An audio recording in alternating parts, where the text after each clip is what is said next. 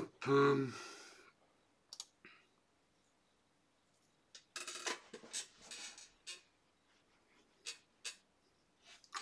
Bonjour, bonjour tout le monde. Comment ça va? Désolé pour le faux démarrage. C'est chiant, mais euh, OBS, euh, le bouton démarrer le streaming, ben, il ressemble à tous les autres boutons. Donc euh, j'ai mal cliqué ce matin. Et oui, parce que pour moi, tout ne commence pas à 8 heures. Tout commence à 6 heures du mat. et oui, et oui, donc désolé pour ce faux départ. J'espère que j'en ai pas réveillé euh, certains avant l'heure. Le micro n'est pas là. On doit m'entendre de loin. Je me disais, il manque quelque chose dans le décor. Bah oui, le micro, quoi. Là, vous devez m'entendre un peu mieux. Et oui, tout est dans le plafond ici. Tout est dans le plafond. Bon, j'espère que vous allez bien ce matin. J'ai pas l'impression qu'on ait une qualité de ouf. Euh, attendez, je vérifie le réseau. Ah, je suis pas sur le bon réseau. Ouais, mais si je change, ça va tout couper. Bon, écoutez, on espère que ça ira. Au niveau du son, on m'entend bien? Ah ouais. Euh, je vais essayer de changer de réseau. On verra, on verra, on verra, on verra. Euh, attendez, bougez pas. Je vérifie deux, trois trucs. Si, si. Ah non, c'est pas le bon micro. Oh là là, il y a que les problèmes ce matin. Là, déjà, le micro devrait être mieux et la qualité de l'image devrait être mieux. Est-ce que... Non, la qualité de l'image est pas mieux? Le micro, ça doit être bon. Ok, le son est bon. Bon, j'essaie de changer de réseau. J'ai peur que ça coupe. On va voir. Euh, je change de...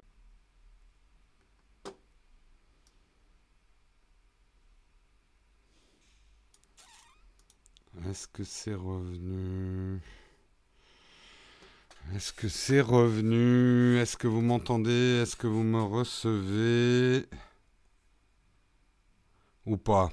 C'est bon, re, 5 sur 5, ok. Désolé pour ces petits pains techniques. Euh, ça a dû changer le lien, donc on risque d'avoir perdu un petit peu de monde en route. J'espère qu'on n'en perdra pas trop. Ok, 5 sur 5, nickel. Voilà, la bonne 1080p. Allez, on commence tout de suite, on a pris du retard. Je remercie les contributeurs du jour aujourd'hui. Sylvain Chaton, Ted, un grand merci à toi Ted. Ted et les lutins du phénix, traveljournalisme.com, traveljournaliste, sans e.com. Euh, Fouad et Thomas, merci à vous les contributeurs, contributeurs, sans qui nous ne serions pas là.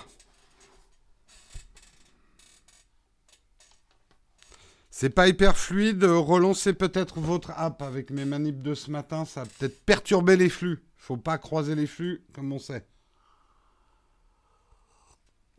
Ah, ouf, elle est lourde cette tasse. Merci en tout cas, j'ai oublié qui me l'a envoyé, mais grand merci pour euh, la tasse euh, Game of Thrones, mais elle est très très lourde. Je drop des images. là, je fais rien. Hein. Je, peux pas, je peux pas mieux faire là ce matin. C'est les réseaux qui sont, euh, qui sont nazes. Allez, vous m'entendez toujours bien? Je peux rien faire de mon côté. Je suis désolé. Ça doit être un problème euh, effectivement de réseau. On espère que ça va s'améliorer, mais est-ce que on m'entend? C'est ça le plus important. Le son est OK. OK, nickel. Allez, la traditionnelle petite expression désuète du jour aujourd'hui. D'où vient le mot simagré Et qu'est-ce que ça veut dire? Ce mot date du XIIIe siècle. Il dérive probablement de l'ancien français si magré. Agré mes euh, expressions les plus sincères. Agré à quelque chose. Si magré. Cela me plaît ainsi. On fait des simagrées pour attirer l'attention sur soi et bien ça, moi j'en apprends quelque chose et ça m'en bouche un coin. Que simagré viendrait de simagré. Merci beaucoup Phil, euh, Fips pour ton super chat. Merci beaucoup, beaucoup. Voilà pour la petite expression désuète du jour. On va passer au sommaire. Est-ce que tout va planter quand je vais lancer le sommaire? Ça m'a l'air tout instable hein, ce matin. Il y a des matins comme ça, c'est... Attendez, je j'ouvre mon sommaire. Hop, est-ce que ça marche? Eh bien, bien sûr que non. Pourquoi? Pourquoi ça ne marche pas? Euh, hmm. Pourquoi ça ne marche pas? Putain, j'ai rien qui marche ce matin. Bon. Ah Ça m'énerve.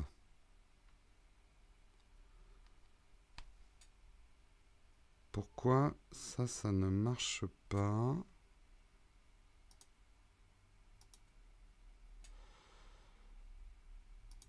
Wow, wow, wow. Ça y est, c'est bon, ça marche. Bon. Ouh là là, dur ce matin hein, au niveau technique. Tout va bien se passer. Allez, ce matin, au sommaire, on va parler de Tim Cook. Tim Cook qui euh, était euh, dans aux instances européennes et qui veut un RGPD à l'américaine. On parlera justement de l'intervention de Tim Cook. Je, je, euh, il était... Attendez, je vais vous dire sous tout ça. Il était au Parlement européen. Voilà, pour être précis. Il était au Parlement européen. On parlera de fuck off Google. Sous pression, Google renonce à son campus à Berlin. On parlera un petit peu de cette histoire. Et euh, ce qui ira bien avec le premier article, c'est des chercheurs de l'Université d'Oxford qui viennent d'exposer l'avalanche de données que Google, trois petits points, Facebook et d'autres euh, siphonnent à partir de vos applications. Les chiffres sont assez édifiants. On parlera également d'obsolescence programmée. Apple et Samsung écopent de 15 millions d'euros d'amende en Italie. Euh, on parlera également de la Chine. La Chine espionne sur LinkedIn. 4000 Français auraient été espionnés et approchés par les services secrets chinois. Je vous expliquerai la méthode. Nous parlerons également de, des trottinettes électriques qui remplissent maintenant nos villes et nos trottoirs et qui vont faire leur entrée dans le code de la route. Et ça sera le dernier article du jour. Voilà pour le sommaire de ce matin. Hop, on espère ne plus avoir de pépins techniques. Je sais que l'image est peut-être pas très très bonne chez vous, mais voilà, les réseaux sont pas au top ce matin. Rembourser. Bah tiens, hop, je vous rembourse. Prenez l'argent. Allez, hop, prenez tout. Vous voyez, c'est pas une grosse pile de billets. Hein. Allez, on commence tout de suite le Texcop de ce matin en parlant effectivement de Tim Cook, le PDG d'Apple, euh, qui euh, effectivement euh, était le 24 octobre au Parlement européen. Il a tenu à saluer le travail des régulateurs du RGPD. On le sait, on a fait pas mal d'articles là-dessus. Les États-Unis se cherchent un RGPD. ce qu'on a fait en Europe, hein, pour une fois, moi j'estime qu'on est en avance sur les Américains. Juste avant de rentrer sur l'intervention de Tim Cook, une différence fondamentale que j'ai apprise à travers les articles que j'ai lus entre les États-Unis et la France concernant la vie privée, c'est que euh, la vie privée aux États-Unis, euh, grossièrement, rentre dans les lois de propriété privée. Un peu comme euh, votre maison est une propriété privée, etc. en Europe, en général, la, vie privée est un droit fondamental, un droit de l'homme en fait. Euh, donc qui n'est pas sous... Euh, autant le droit à la propriété, c'est plutôt régi par le droit commercial, autant le droit à la personne, c'est plutôt le pénal. Je dis peut-être des grosses conneries hein, en juridique parce que j'y connais rien, mais globalement, et ça c'est important pour comprendre la différence entre la culture américaine par rapport à la vie privée et la culture européenne par rapport à la vie privée, c'est que dans nos constitutions, on ne les a pas inscrits au même endroit, en fait. Euh, donc, euh, euh, c'est... assez intéressant et ça donne une perspective pourquoi les États-Unis n'ont pas le RGPD comme nous. Au Parlement, c'était à Strasbourg. Pourquoi j'ai dit, dit Bruxelles? Bon, désolé. le Parlement européen, donc oui, il est à, il est à Strasbourg. Oui, tu, as probablement raison. Je ne connais pas bien mes institutions européennes. En tout cas, euh, Tim Cook était invité à l'occasion de la 40e conférence internationale des autorités de la protection des données qui regroupe la CNIL et tous les homologues au niveau européen. Et ça a été l'occasion justement pour Tim Cook de saluer la réussite du RGPD européen, texte visant à mieux protéger les données personnelles des internautes sur le réseau. Et il suggère très fortement, en tout cas dans son speech, euh, que les États-Unis euh, adoptent un texte euh, RGPD-like. Et, il urge même les États-Unis à le faire. Ce qu'il dit, je prends quelques extraits, nous devrions célébrer le travail des institutions européennes sur le RGPD. Il est l'heure pour le reste du monde, y compris mon pays natal, donc les États-Unis, de suivre votre exemple. Il a violemment fustigé euh, le complexe industriel des données euh, qui devrait tous nous inquiéter. On le sait, Tim Cook est vent debout contre Google. C'est un argument marketing pour Apple. Ne l'oublions pas, c'est du marketing hein, aussi. Il a des convictions, hein, je n'en doute pas, mais c'est le positionnement euh, et de plus en plus fort euh, d'Apple qui veut se présenter comme l'anti-Google, Facebook et toutes ces sociétés dont le business repose sur le sur le, sur la collecte de data.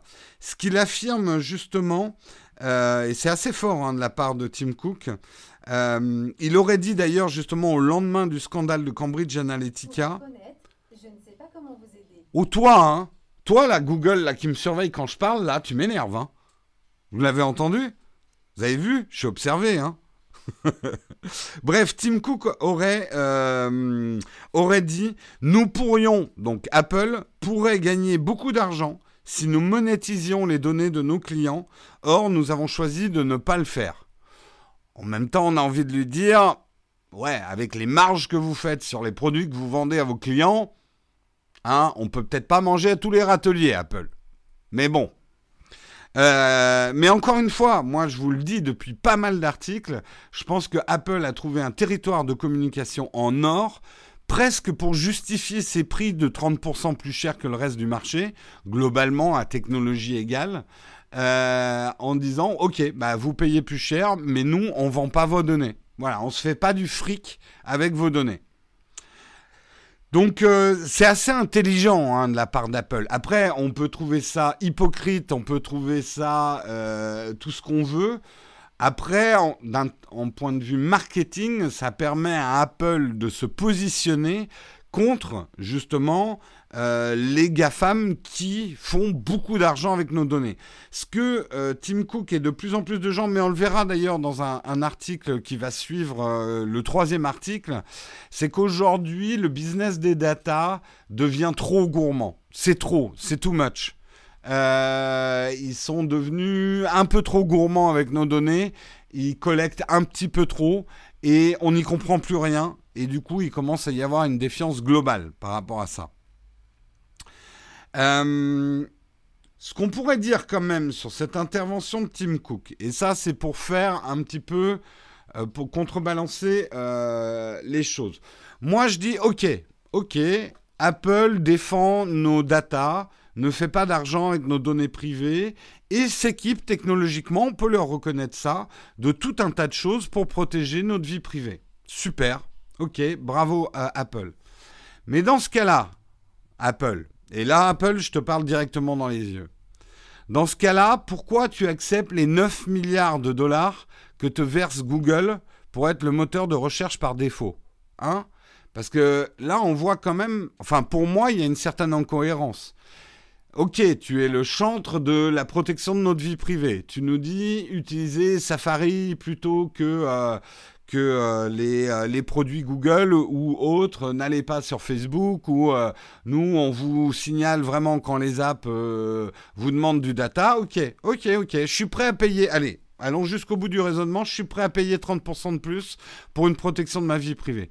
Mais à ce moment-là, pourquoi tu acceptes l'argent de Google et que tu nous mets le Google Search comme moteur de recherche par défaut sur les iPhones est-ce qu'il n'y a pas une forme d'hypocrisie? Je vous pose la question, la chatroom. Est-ce que vous ne trouvez pas qu'il y a une forme d'hypocrisie de la part d'Apple? De vendre d'un côté le moteur de recherche par défaut des iPhones, tout en disant Ah ouais, mais on protège votre data, on est anti-Google. C'est quand même pas très cohérent, à mon avis. À vrai dire, les faits m'importent plus que les opinions.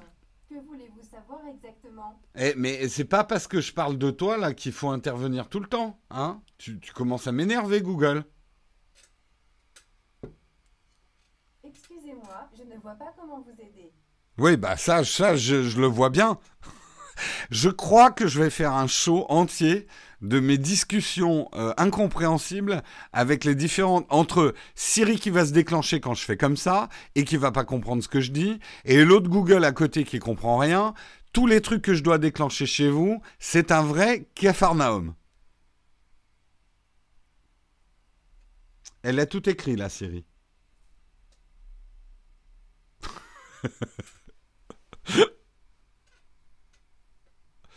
ah là là là là là là. Quelle époque Mais quelle époque, je vous dis On a écouté, hein Toi, au-dessus de mon épaule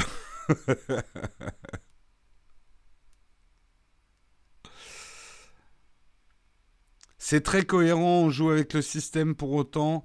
Bah, en même temps, moi, ce que je trouve incohérent dans la politique d'Apple d'accepter ce gros chèque de Google pour mettre Google comme moteur de recherche par défaut, c'est qu'ils savent très bien que quand on utilise le moteur de recherche de Google, on donne toute notre data à Google. Donc Google est très content hein, de payer tous ces milliards de dollars à Apple parce que pour la collecte de données, ça leur rapporte beaucoup plus.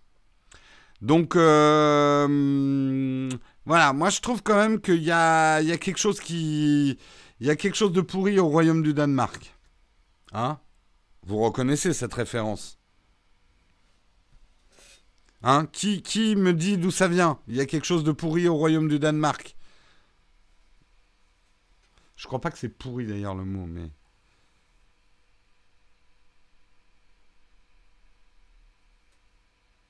Ouais, le lapin il dit rien. hein. Lui de toute façon il, il marche pas.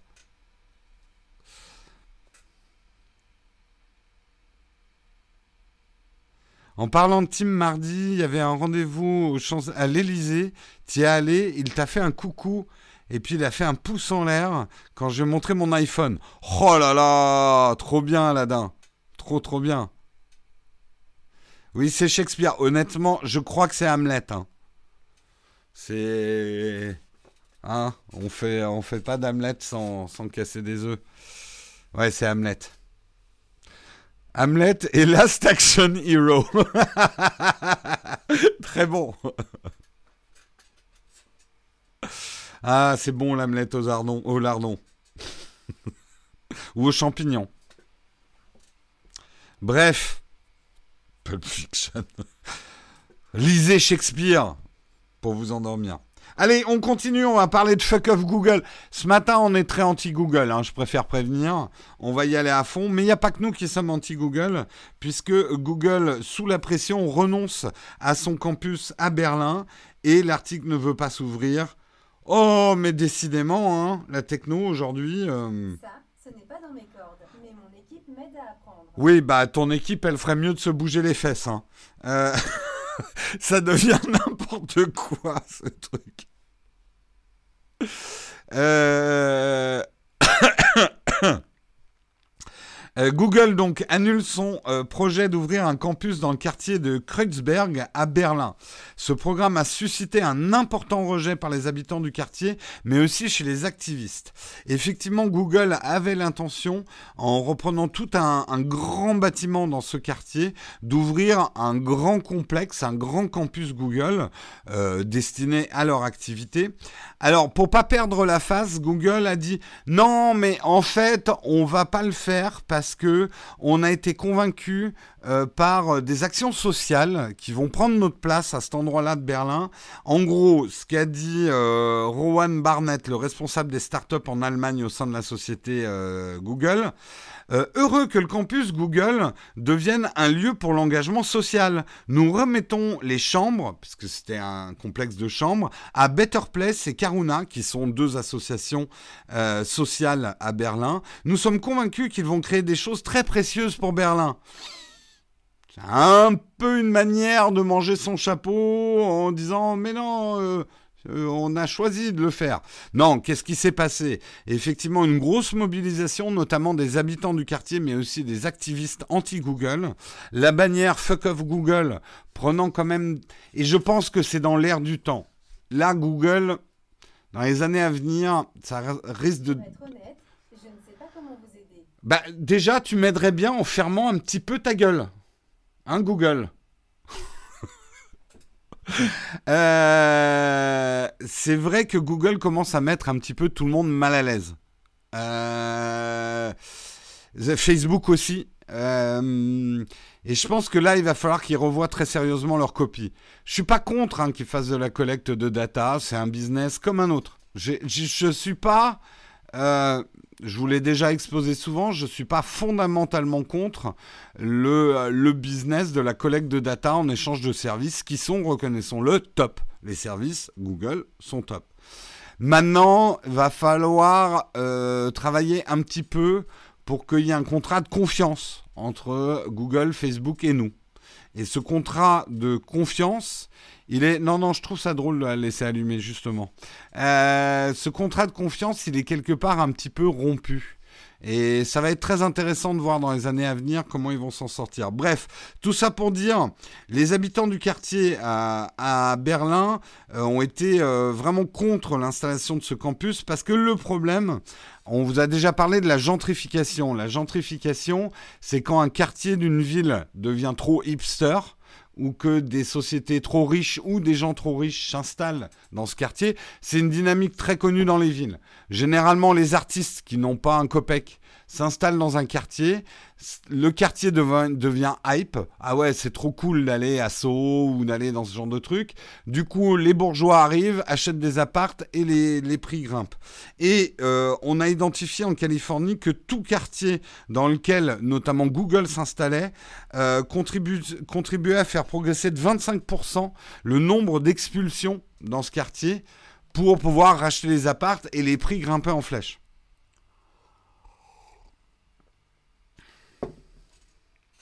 Pourquoi ne pas désactiver l'assistant Google, Alexa et Siri pendant les Texcopes à l'atelier? Parce que quelque part, je trouve ça drôle, en fait. Et justement, ça montre un tout petit peu l'absurdité du monde dans lequel on vit. Ce que j'aime assez. On verra, je les couperai peut-être, mais ça me fait encore un autre truc à penser le matin. Vous vous rendez pas compte, mais je dois déjà penser à beaucoup de choses. Donc, si j'arrive, si les désactive et qu'un jour j'oublie de les désactiver, vous allez, oh, Jérôme, il a oublié de désactiver son truc ce matin. Donc, à la limite, je préfère pas le faire. Parce que vous m'attendez tellement au tournant. voilà. Bon, en tout cas, est-ce que Google va quand même s'implanter à Berlin? Bah, Ça serait quand même une bonne chose pour les emplois. Pour l'instant, il n'y a pas d'intention précise, on ne sait pas. Euh, donc, euh, on verra. C'est la faute. Non, mais Google attire les bobos, en fait. Parce que un, développeur chez Google, euh, il gagne assez d'argent pour. Euh, enfin, ça devient bourgeois, quoi. Et, mais il veut être dans des quartiers un peu hipster, tu vois. Je peux vous le dire, hein, le 18e dans lequel je suis, ça fait bientôt 15 ans que j'y suis dans le 18e. Bah alors là, la gentrification, elle se voit, mais euh, quasiment, allez, tous les mois, il y a un nouveau resto hipster qui s'ouvre à des endroits où avant c'était quand même des commerces très très populaires hein, dans le 18e. Et les barbes poussent, hein. et les bas de pantalon se raccourcissent. Hein.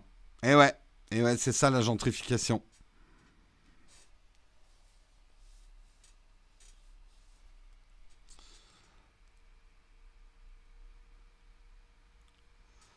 Ils veulent s'encanailler. Oui, bah, il y a ce côté. Bah, c'est la définition du bobo. Un bobo, c'est bourgeois bohème. C'est j'ai euh, les revenus d'une certaine bourgeoisie, mais j'aspire à une vie de bohème, c'est-à-dire une vie d'artiste, une vie différente. Ce qui conduit à une certaine uniformisation. Mais ça, c'est un débat euh, qui n'a pas lieu d'être. Voilà.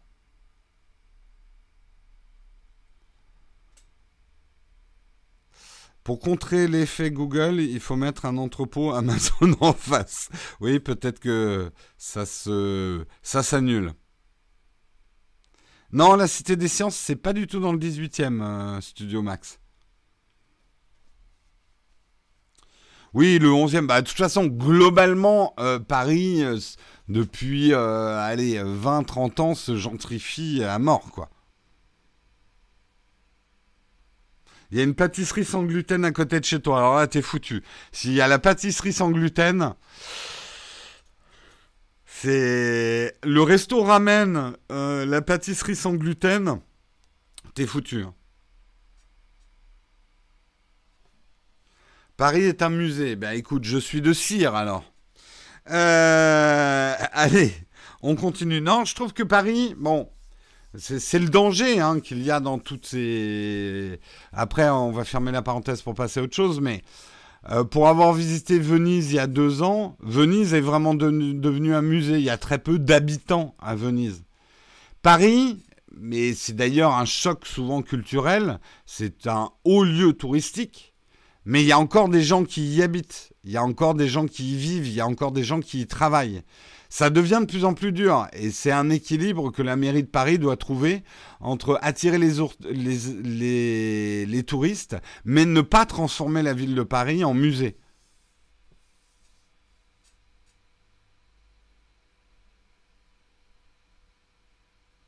Focus, Jérôme. Oui, euh, vous avez raison. Allez, je continue. On va parler justement, on va continuer à enfoncer le clou avec Google. Des chercheurs de l'université d'Oxford viennent d'exposer l'avalanche de données que Google et Facebook siphonnent à partir de vos, de vos applications. Et ça fait un petit peu froid dans le dos, je vais pas vous le cacher. L'étude montre Putain, je me prends une pub Nespresso à ce moment-là. Euh, l'étude montre qu'un peu moins de 90% des applications, 88% des applications pour être exact, euh, pouvaient envoyer des données à des filiales de Google euh, et d'Alphabet. Effectivement, les chercheurs ont passé au crible 959 000 applications sur le Google Play Store aux États-Unis et au Royaume-Uni, et l'étude révèle à quel point un nombre considérable d'entre elles sont configurées pour transférer des données personnelles à de grandes entreprises euh, technologiques.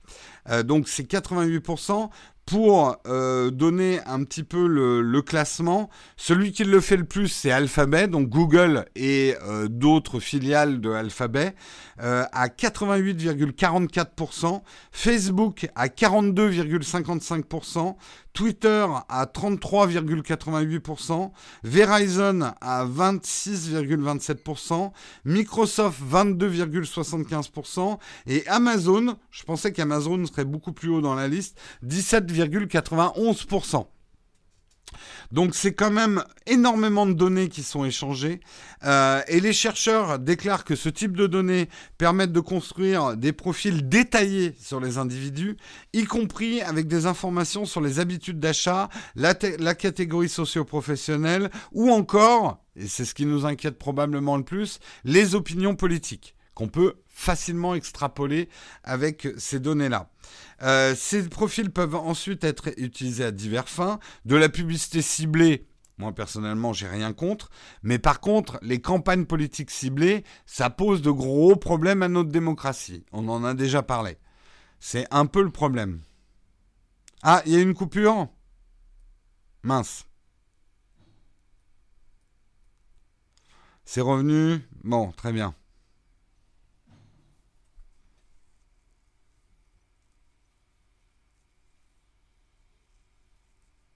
Oui, il y a des lags hein, ce matin, je suis désolé. Enfin, je suis désolé, j'y peux rien. Hein. C'est le réseau. Je ne sais pas ce qu'il a. Il est capricieux ce matin. Je n'y peux rien. Tant que vous recevez le son, on va dire que c'est l'essentiel. Ce qui paraît encore plus inquiétant dans cette étude, les applications d'actualité et celles qui sont destinées aux enfants semblent être parmi les pires en ce qui concerne le nombre de trackers qui leur sont associés. Alors pourquoi les enfants? Ben Justement, comme il y a beaucoup de législation qui empêche, entre guillemets, de ficher marketingement les enfants, euh, c'est du data qui vaut cher, le data sur les enfants. Après, là où je trouve que l'application l'étude est peut-être un petit peu orientée, dès qu'on agite le spectre de, oh, on collecte du data sur les enfants, euh, tout de suite, ça, on passe un petit peu dans l'irrationnel. D'une manière générale, dès qu'on parle des enfants, euh, on s'offusque énormément. Et d'ailleurs, Google a réagi à cette étude. Google a contesté la méthodologie selon laquelle euh, ces chercheurs affirmaient que tout le data partait chez eux, notamment, puisque euh, nous sommes d'accord, pas d'accord avec la méthodologie et les conclusions de cette étude. Elle décrit mal certains services comme les rapports d'erreur et les analyses d'usage de la manière dont les applications partagent les données pour fournir ces services. À travers Google et Google Play, nous avons des politiques claires et un mode d'emploi à partir de la manière dont les développeurs et les tierces parties peuvent manipuler les données. Nous réclamons de la part des développeurs d'être transparents et de demander la permission aux utilisateurs d'utiliser leurs données. Si une application viole pardon, nos, politiques, nous agissons en conséquence. Euh, une seconde, j'ai une livraison.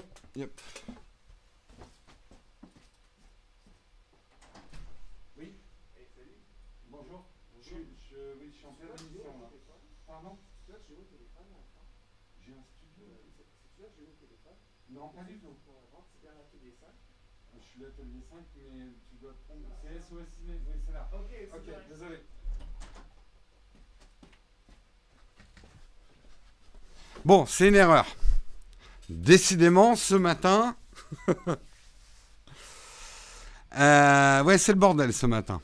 Non, non, c'était même pas une livraison, c'est quelqu'un qui se trompait d'atelier.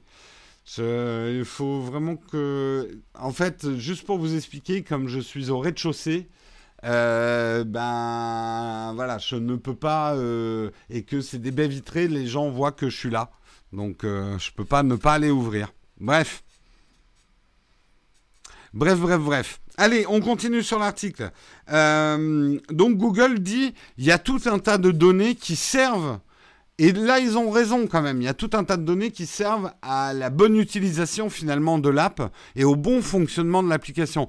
Toutes les données collectées ne servent pas à être vendues. On a besoin de données pour faire fonctionner des services.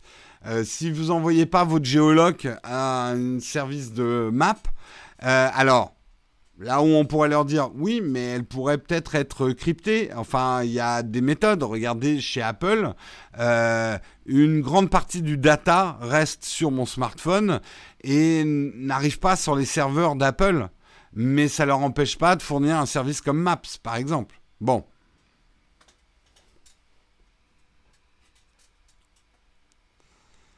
Oui, je fais un peu la concierge, effectivement, des ateliers.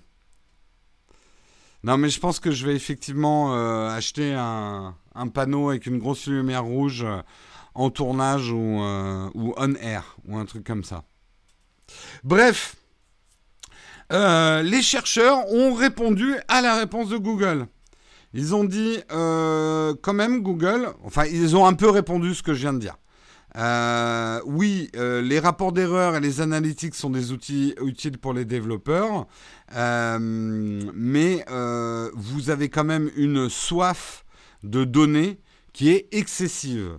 Euh, le suivi euh, est le parfait exemple du fait qu'il est devenu impossible pour un utilisateur lambda de comprendre parfaitement ce qu'il advient de ces données, encore moins de refuser quoi que ce soit ou d'avoir un certain contrôle sur ces données. La manière dont Google, Facebook et beaucoup d'autres entreprises euh, traquent les utilisateurs de la grande majorité des applications est tout simplement excessive.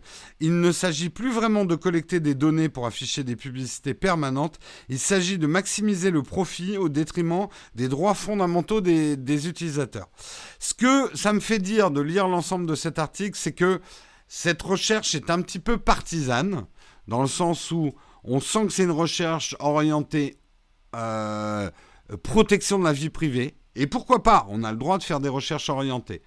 C'est, mais c'est quand même, on, est en plein dans l'actualité.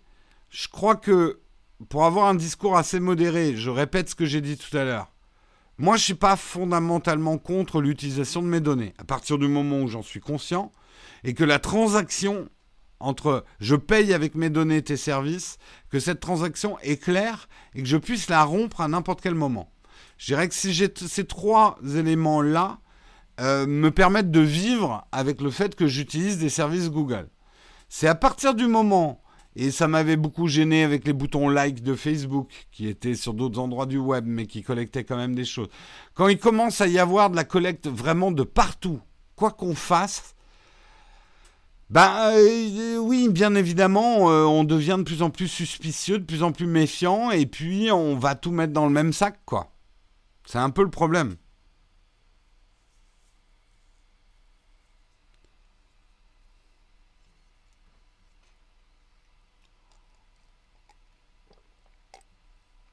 Désolé hein, s'il y a des coupures ce matin. Ça a l'air assez instable comme connexion ce matin. Je vais mettre une petite fenêtre pour voir quand ça coupe. Hop. Là, je devrais voir un petit peu mieux si ça coupe. Euh, Nouba vous conseille de mettre le lecteur YouTube sur euh, une vitesse de 0,75. Mais vous allez m'entendre parler comme ça, par contre.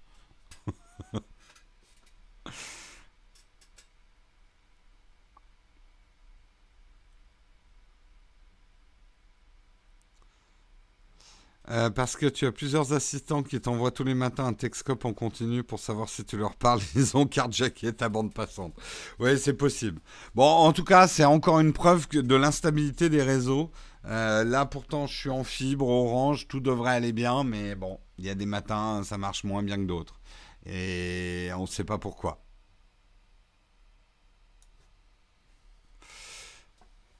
Ça lag même en 240p. Ouais, non, non, mais il y a visiblement un problème de réseau ce matin. Visiblement un problème de réseau. Allez, on continue. Euh, combien d'articles j'ai? Ah oui, oui, oui, il faut qu'on continue là. Parlons un petit peu d'obsolescence programmée. Euh, Apple et Samsung viennent d'écoper de 15 millions d'euros d'amende en Italie. Effectivement, euh, l'autorité garante de la concurrence en Italie a infligé une amende de 10 millions d'euros à Apple et de 5 millions d'euros à Samsung. La raison cette autorité accuse des mises à jour déployées par les deux constructeurs ayant, euh, eu pour conséquence de provoquer de graves dysfonctionnements et de réduire de manière significative les performances. On pense effectivement à iOS 11 dans le cas d'Apple et de certaines mises à jour, notamment, c'est ce que nous dit l'article, sur le Note 4, d'avoir euh, reçu une mise à jour Android 6.0.1 euh, Marshmallow euh, qui était plutôt conçue pour le Note 7 et qui a fait grave ramer les Note 4. Et donc côté Apple, c'est iOS 10 et surtout iOS 11 qui, on le sait, hein, ont eu des conséquences euh, assez dramatiques sur euh, la batterie, sur euh, la lenteur, la lenteur du clavier sur les iPhone 6, etc.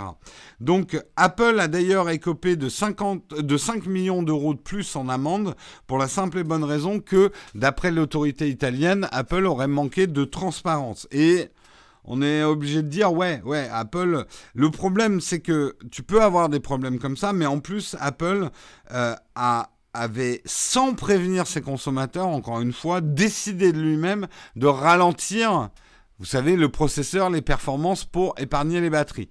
Ce qui, en soi, était une bonne idée, ce qui était une très mauvaise idée, c'était de ne pas nous informer de ça. Et ça, on se dit, putain, Apple, quand est-ce que vous allez comprendre ça? Et j'ai un peu des doutes que 10 millions d'euros euh, d'amende leur fassent rentrer le truc dans la tête. Parce qu'honnêtement, c'est une pichenette hein, pour, euh, pour Apple, 10 millions d'euros. Hein. Donc, bon, en même temps, on peut reconnaître qu'Apple a bien rattrapé le coup avec iOS 12. iOS 12 même a donné un coup de boost à des vieux smartphones.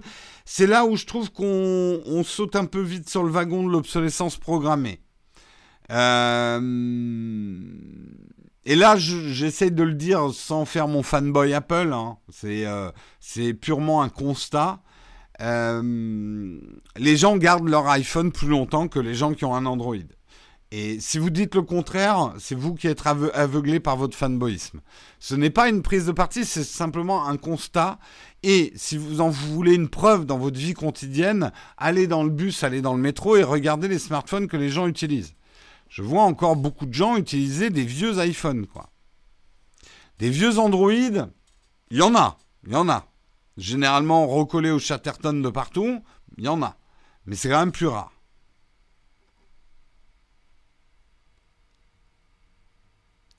Le ski, alors c'est une bonne question. Tu dis on peut pas retourner sur iOS 10. C'est effectivement ce que reproche euh, l'autorité garante de la concurrence en Italie, c'est de ne pas pouvoir en plus aller en arrière dans les OS. Euh, 3-4 ans, hein, les iPhones. Hein. Les gens les gardent. Hein. Après, Théo, on peut se poser la question est-ce que les gens gardent plus longtemps leur iPhone parce qu'ils tiennent plus longtemps ou simplement parce qu'ils les ont payés plus cher ou est-ce que les Android sont plus fragiles en règle générale? Je n'ai pas une réponse définitive à cette question. J'ai une idée, mais j'ai pas de réponse définitive. Mais non, euh, c'est pas Albert, c'est pas toi en faute, on n'a pas la même bande passante. Hein. C'est juste Orange qui chie dans la colle.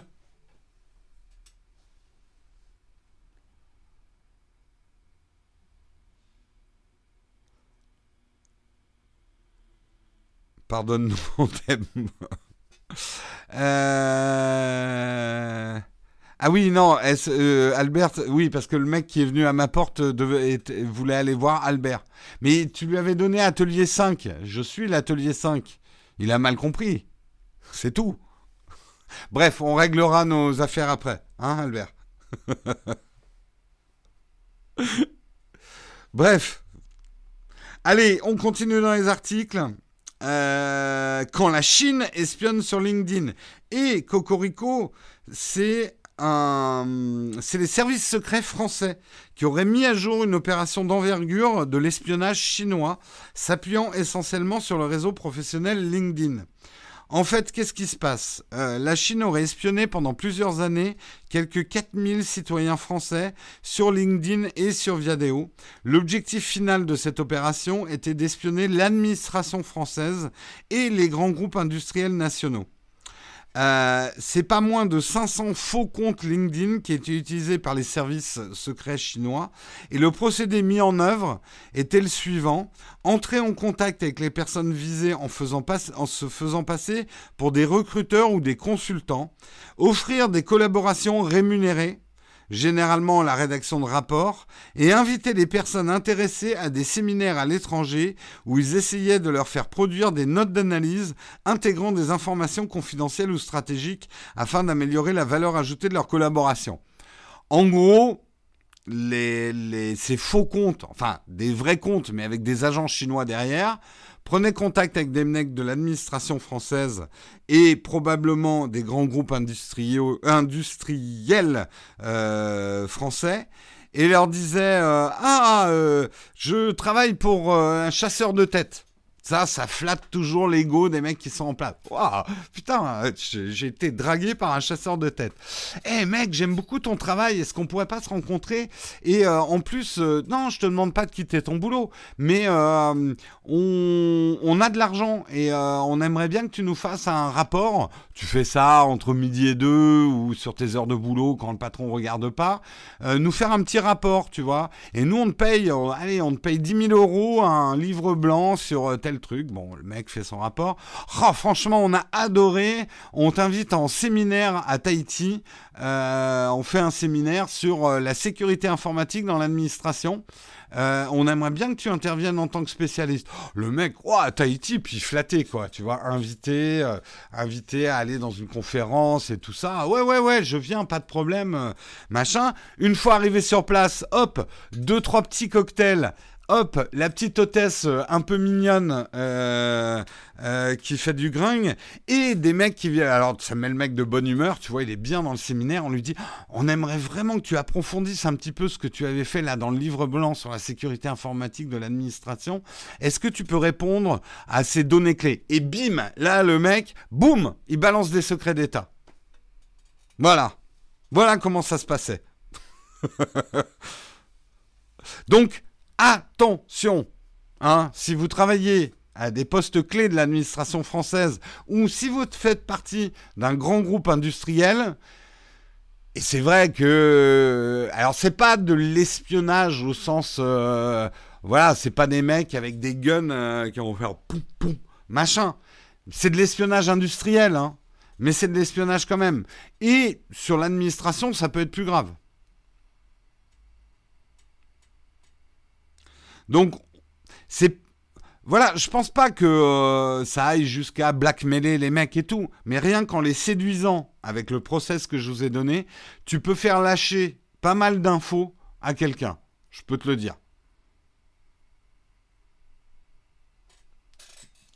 Jérôme, bah, moi je suis tout le temps invité dans des séminaires pour lâcher les secrets de fabrication de ma chaîne.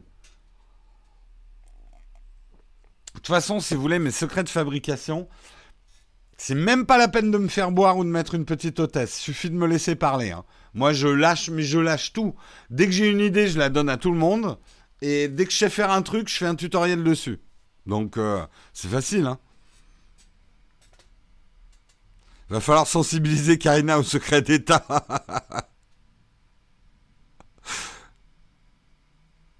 Heureusement, la France ne fait jamais ça. Mais bien évidemment, Francis. Bien évidemment. Si les Chinois le font, on le fait aussi, bien évidemment.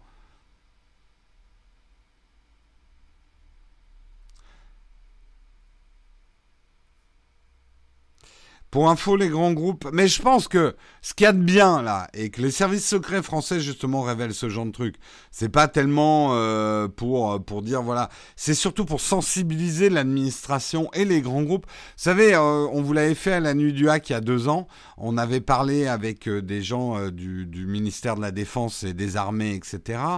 Et aujourd'hui, il y a un vrai manque d'informations sur la sécurité informatique et la sécurité et la protection des données industrielles. Et euh, c'est important de protéger pour un pays, euh, de protéger bah, bah, nos secrets industriels. On est, on est quand même dans une guerre commerciale qui est très très compétitive. Il est quand même important de conserver euh, nos, nos, avances dans certains domaines et de pas, voilà, la France n'est pas un pays open source, en tout cas jusqu'à preuve du contraire, quoi.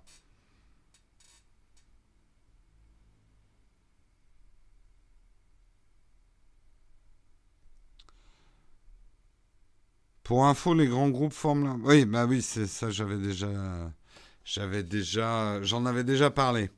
Enfin bref, pensez-y la prochaine fois que. Alors je pense qu'il y a toute une partie d'entre vous qui dit. Oh, je suis triste, moi j'ai pas d'espion chinois qui m'a invité en séminaire à Tahiti. J'intéresse personne. Eh ouais, ouais, il faut faire un boulot avec des secrets, hein. Après, il y a des boulots sur les. En fait, ça va devenir maintenant le, truc, euh, la, nouvelle virgule sur LinkedIn. J'ai été espionné par les Chinois. On va voir ça dans les profils LinkedIn. Euh, certified espionné par les Chinois. Un pays open source, ça pourrait être un chouette concept. Oui, sauf que le pays disparaîtrait. Hein.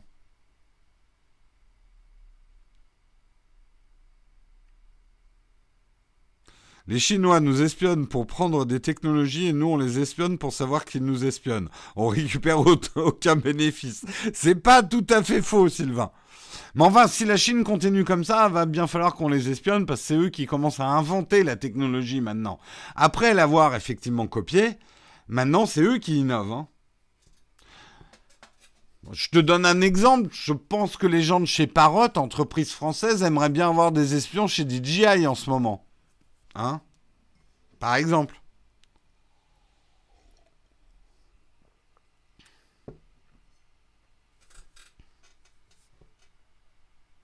Mais les secrets industriels, ne croyez pas que la France est un pays de, de trop... Enfin, Parfois, dans la chatroom, vous avez une vision, genre la France, euh, vieux pays qui n'innove rien. On a des putains de chercheurs, on fait des putains d'innovations au niveau euh, industriel. Et il faut qu'on les vende. C'est d'ailleurs un des problèmes de la France. On ne sait pas bien vendre notre intelligence. Euh, mais non, la France est à un niveau d'innovation très très haut quand même. Donc il faut protéger ses secrets pour pouvoir les vendre derrière.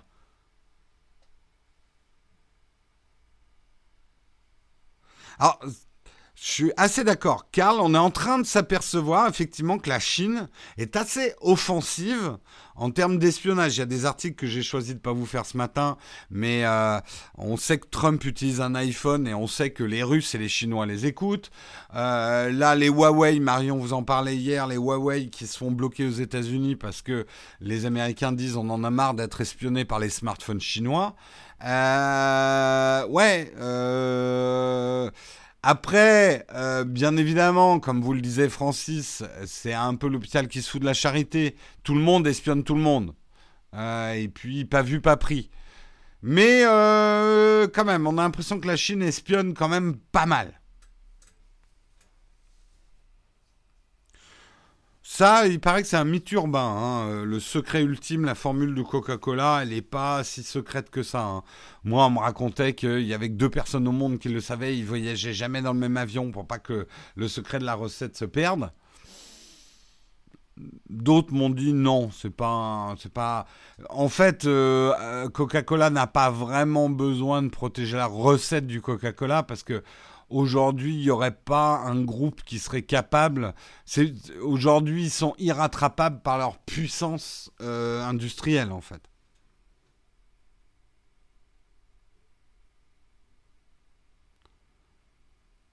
Il faudrait juste que les Chinois trouvent de meilleurs espions. Ben non, ils ont copié leurs espions. Donc c'est des espions qui marchent un peu moins bien. Mais ils sont moins chers. Mais ils marchent un peu moins bien.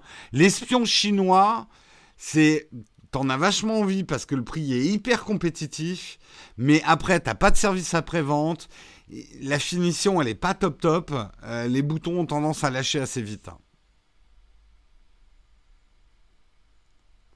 La recette secrète des petits lus. Bah, c'est des bretons écrasés, les petits lus. Bah, la recette du Nutella, c'est 99% d'huile de palme, non? Donc on la connaît. 1% de chocolat, 99% d'huile de palme.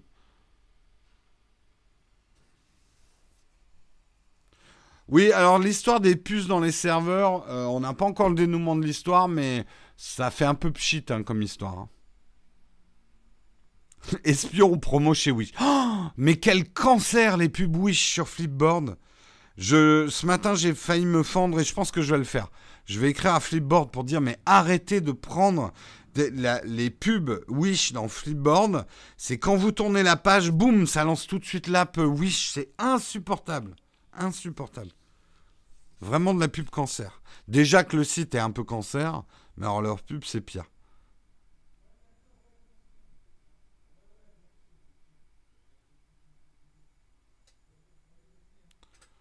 Les vrais boivent du Elsace Cola.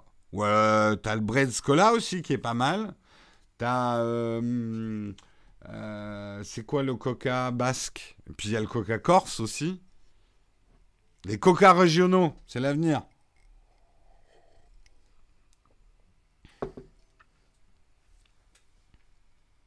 Oh mais oui, honnêtement, je comprends pas qu'un site comme ça puisse. Là, je vous donne mon sentiment personnel. Je comprends pas qu'un site comme ça puisse faire du commerce euh, sur notre territoire. Franchement, parce que là, on est, on est dans de l'escroquerie pure. Pour moi, Wish, c'est de l'escroquerie pure. Mais vraiment, quoi. Et Ouais, je, je, les aurais jamais en sponsor. Et alors, je peux vous dire, je ne les accepterai jamais en sponsor, hein, Wish. Hors de question. C'est pire que des produits de bas de gamme. C'est euh, carrément tromperie sur marchandise, quoi, Wish.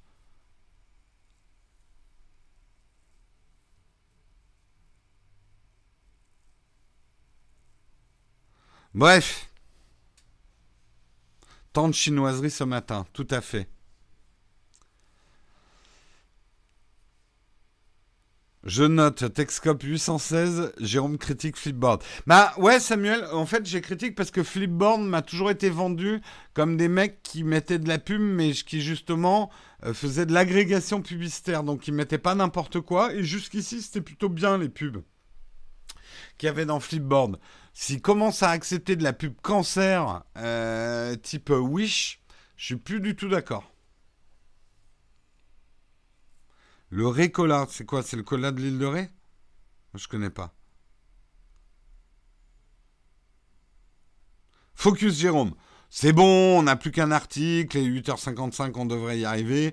En plus, c'est un article assez facile à traiter puisqu'on va parler des trottinettes électriques. Elles vont faire leur entrée dans le code de la route. Euh, c'est ce que euh, précise effectivement euh, la ministre des Transports, Elisabeth Borne. la ministre des Transports qui s'appelle Borne. Moi, je, je trouve qu'on vit une époque formidable, quoi. Hein 1000 bornes. Euh, désolé, hein, je, voilà. je sais, elle a été faite un milliard de fois, mais je trouve ça quand même génial. Hein, euh, oui, c'est le coca de l'île de Ré où tu es en vacances actuellement. Mais écoute, bonnes vacances à toi, sanglier. Euh, je pensais jamais prononcer ce type de phrase dans ma vie. Bonnes vacances à toi, sanglier, mais bon, c'est fait. Euh, en fait, les trottinettes pourront circuler sur les pistes et sur les bandes cyclables. On vous avait parlé il y a quelques mois qu'il y avait un flou juridique qui encadrait ces trottinettes. On ne savait pas où on avait le droit de rouler. Et eh bien là, ça va bien être sur les pistes cyclables et sur les bandes cyclables ou dans les zones à 30 km/h. Euh, mais leur place n'est pas sur les trottoirs où la sécurité des piétons, doit être assurée. Donc très prochainement, interdiction effectivement de rouler en trottinette électrique sur les trottoirs. Et ça, c'est pas un mal parce que je vois des trucs, c'est quand même dangereux. Les mecs, il y en a qui vont vite sur les trottoirs avec leur trottinette. Et euh, je pense que tu te prends une trottinette à pleine vitesse dans le dos, ça doit faire mal quand même.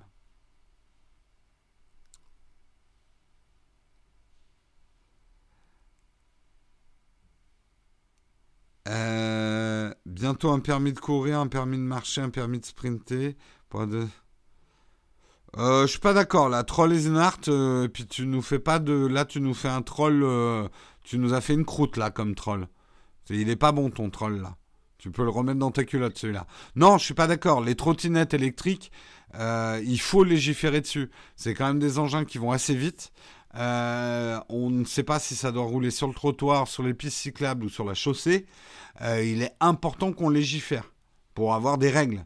Parce qu'aujourd'hui, enfin, si vous habitez, habitez à Paris, c'est quand même bien bordélique, hein, les, trottinettes électriques. Également, la loi d'orientation des mobilités euh, que prépare la ministre donnera un cadre pour le développement des services en free floating. Parce que c'est le deuxième problème de ces trottinettes électriques. On peut les laisser un peu n'importe où. Et ça, moi, je le dis en tant qu'habitant Paris, je suis tout à fait pour les trottinettes électriques. Je trouve ça cool et éclatant et sympa et un, mode de transport. On va pas rentrer dans le débat écolo, il est complexe, mais euh, d'une manière générale, si les gens pouvaient lâcher encore un peu plus leur voiture, euh, je suis 100% pour. Bon, bref, je sais que certains vont me dire, ouais, mais ça pollue vachement euh, les trottinettes et je suis d'accord. C'est pas un truc non polluant. Mais bref, tout ça pour dire. Par contre, je m'offusque de, des trottinettes qui sont laissées n'importe où, n'importe comment. Encore le week-end dernier, à un moment on est passé sur un trottoir, les trois quarts du trottoir étaient encombrés par des trottinettes. Et ça, ça va pas, quoi. Ça, ça, je suis pas content. Donc, euh, il va falloir qu'on trouve euh, un moyen pour que les gens ne parquent pas les trottinettes n'importe où, quoi.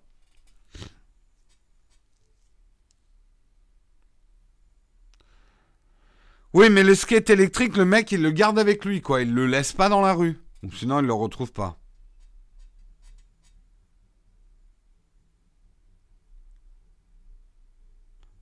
Je n'ai pas de voiture, je me déplace à mon travail en vélo depuis 4 ans. Le fléau, c'est bien les conducteurs de voitures. Oui, mais euh, quand même, vous avez vu que ces trottinettes électriques, ça va vite. C'est pas ultra réactif, enfin c'est un tout petit guidon avec des toutes petites roues. Euh, vous n'avez pas la maniabilité d'un vélo. Euh, vous n'avez pas les capacités de freinage d'un vélo. C'est quand même des engins qui peuvent être dangereux. Et le fait qu'il y en avait beaucoup qui roulaient, il y en a beaucoup qui roulent sur les trottoirs, c'est assez dangereux, quoi. Mais je suis d'accord que c'est les voitures qui sont très dangereuses hein, pour tous les deux ronds. Hein. Ça, pas de problème. Voilà, en tout cas, sachez-le, euh, il va y avoir une législation, effectivement la loi d'orientation des mobilités, la LOM, comme on dit dans le métier, euh, qui va bientôt euh, sortir, va encadrer tout ça. Et je pense que c'est bien d'encadrer tout ça. Voilà, en tout cas c'est la fin du Texcope. Il est 9h pile. Je vais rester quand même pour les questions. J'ai vu que pour le, le vide ton fac, vous allez pouvoir me poser quelques questions. Allez, on va dire pendant une dizaine de minutes. Mais j'ai déjà une première question platinium que il faut que je retrouve. Mais j'ai vu ce matin qu'on avait une question platinium. À moins que Marion l'ait traitée hier. La question platinium de Louis, est-ce qu'elle a été traitée hier? Non, il y a bien une question platinium. Ok. Euh, c'est Louis euh, qui demande Hello, j'ai vu que la vidéo sur l'Apple Watch 4 a été diffusée avec l'option première diffusion de YouTube.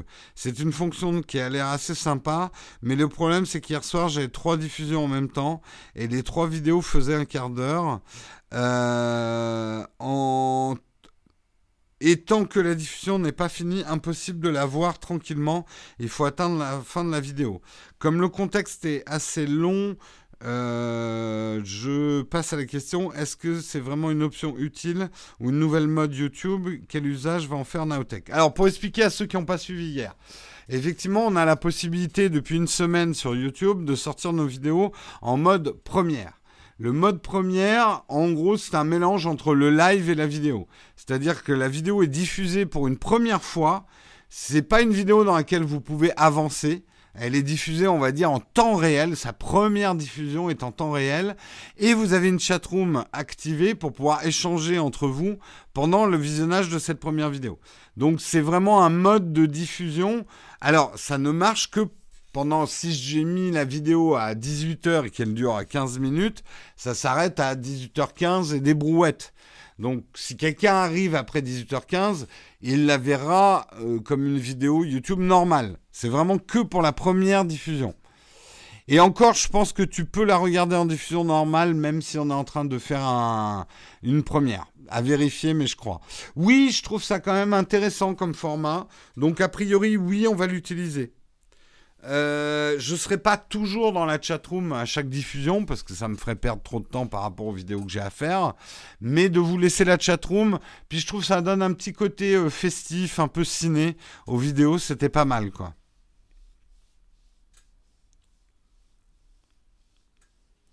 Je vois que la chatroom. Euh, comment tu as vécu la mise en ligne Moi j'ai trouvé ça sympa de partager avec vous. Euh, c'était assez sympa de. Si vous voulez voir comment ça marche, euh, je crois que vous pouvez voir le replay de la chatroom en regardant la vidéo, euh, en suivant le lien que j'avais mis hier sur Twitter. Voilà, voilà pour ta réponse, Louis. Est-ce qu'il y a d'autres questions? Est-ce qu'il y a d'autres questions ce matin?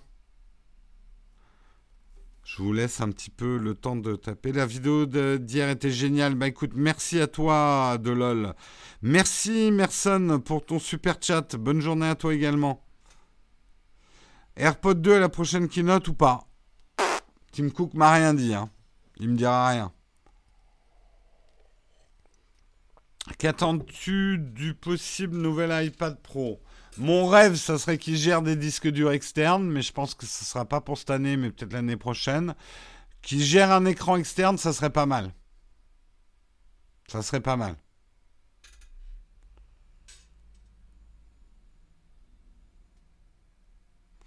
Ça pollue le fil de la vidéo.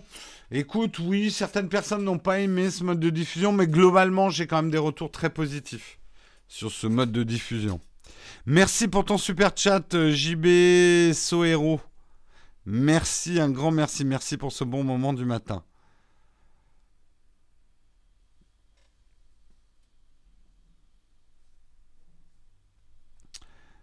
Euh, tu reçois bientôt le dessert, bah, comme vous, demain. Alors après, est-ce que c'est le matin ou le soir Je ne sais pas. Si je reçois le soir, vous n'allez pas avoir de vidéo. Euh, ah oui, il faut que je vous prévienne. Euh, lundi, a priori, on va présenter Texcop de Bordeaux. Alors attendez une seconde. Ne me sautez pas dessus. Euh, ah, mais on va faire un Now Take a Drink à Bordeaux. Non, on est vraiment désolé. Euh, on va à Bordeaux pour une circonstance familiale plutôt triste. Hein. On va à un enterrement. donc il est, il est hors de question et on n'aura pas le temps en plus et puis on sera vraiment pas dans dans l'ambiance.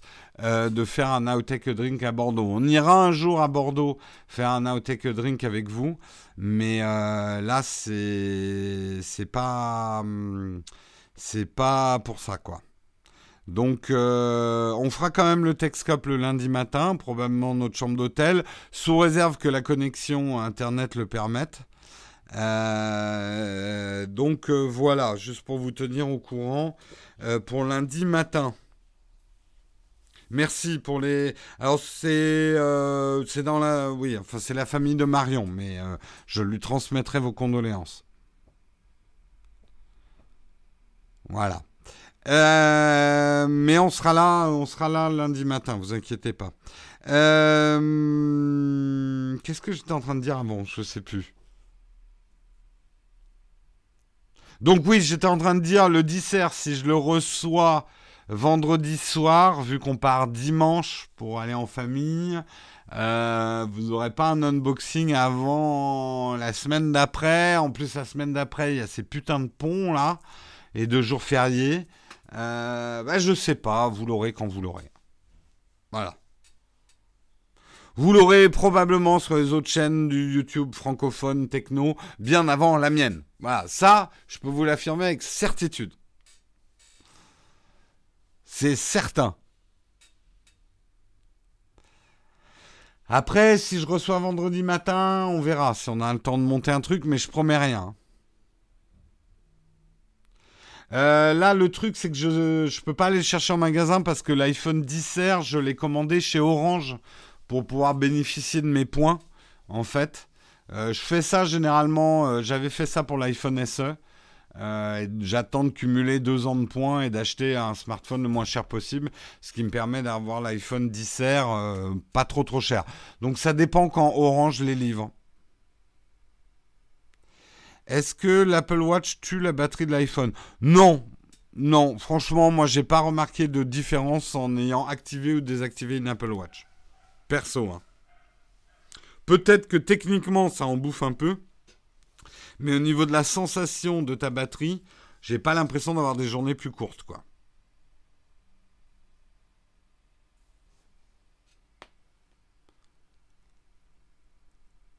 Euh, la, la Black Magic, tu la conseilles euh, ou pas pour du documentaire fiction et face caméra? Il y a un très bon test là qui est sorti d'une chaîne YouTube qui s'appelle ah, euh, Zebra. Zebra Zone. Ça a l'air d'être une chaîne française, mais il parle en anglais. Euh, c'est leur première vidéo. Il a fait un super test de la Black Magic. Donc je vous conseille d'aller voir pour faire votre choix. Euh, elle a l'air très, elle a l'air d'avoir un rapport qualité-prix incroyable, la Black Magic. C'est tout ce que je peux vous dire. Après, je l'ai pas testé. Là où je la conseille peut-être pas pour un YouTuber solo, c'est qu'elle a pas d'écran réversible. Donc tu vas être obligé de t'acheter un, écran. Euh. Après, c'est probablement pas une caméra pour débutants, mais bon. Zebra Zone, c'est bien ça. Si, si, t'es bien dans la chatroom SOS Ciné.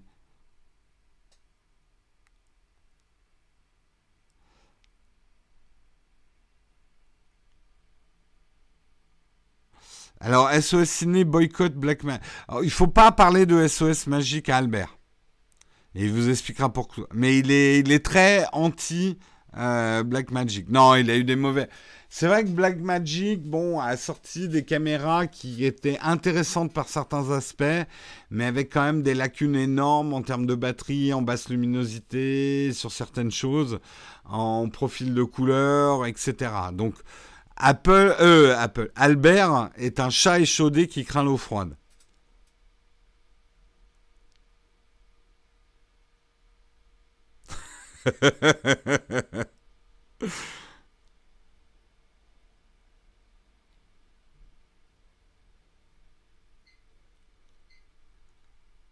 Euh, quel watch as-tu gardé? Je vais garder la série 4. Je vais revendre ma série 3 et je garde la série 0 parce que c'était la première Apple Watch. Il est 9h10, je dois vous laisser. Hein.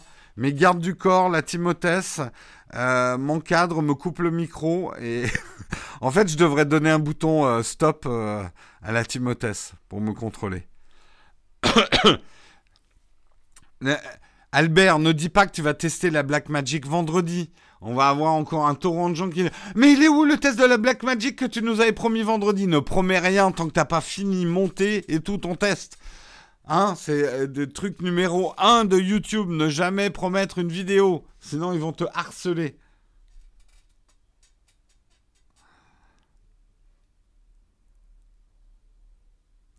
Euh, oui, euh, jeudi VIP ce soir, 18h, effectivement. Alors, je risque de faire un jeudi VIP en marchant. Parce que je dois me rendre à une soirée Shadow qui commence à 6h30. Donc, ça risque d'être un jeudi VIP court. Et je pense que je vous le ferai en marchant dans les rues de Paris. Ça nous changera un petit peu. Ça peut être rigolo. Tu vas chez TRM pour tester ce cube qui paraît capable de filmer. Vous voyez comme il est partisan, Albert